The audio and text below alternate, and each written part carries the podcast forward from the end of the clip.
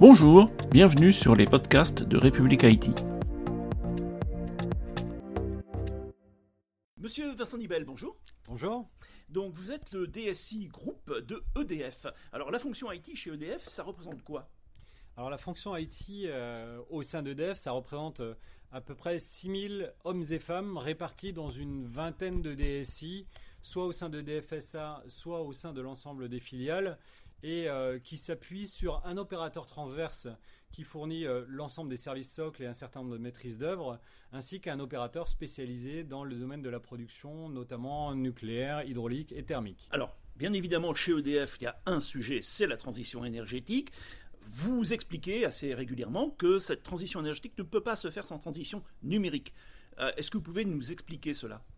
Effectivement, je pense qu'aujourd'hui, euh, la transition énergétique et l'évolution du système électrique en particulier va de pair et ira en symbiose avec la transformation numérique et l'évolution des, systèmes numériques.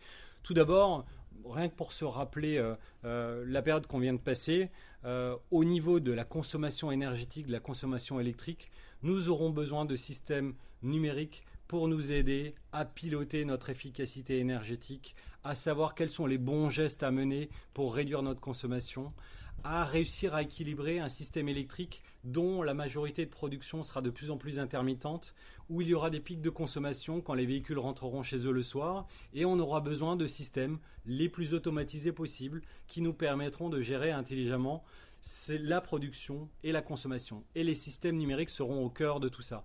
Nous aurons un autre besoin, c'est être en capacité de construire de manière industrielle, efficace et de piloter les systèmes de production électrique, les centrales nucléaires, les centrales hydrauliques, les nouveaux, euh, les nouveaux systèmes de production renouvelables. Et pour ça, le numérique est également au cœur de tous les enjeux grâce à la donnée et grâce à l'ensemble des systèmes numériques qui pourront produire des jumeaux, produire de l'IoT, proposer des services en mobilité. Et c'est tous ces sujets-là qui permettront d'avoir un système électrique et des systèmes énergétiques complètement agiles et adaptés aux enjeux de demain. Merci beaucoup, Monsieur Nibel.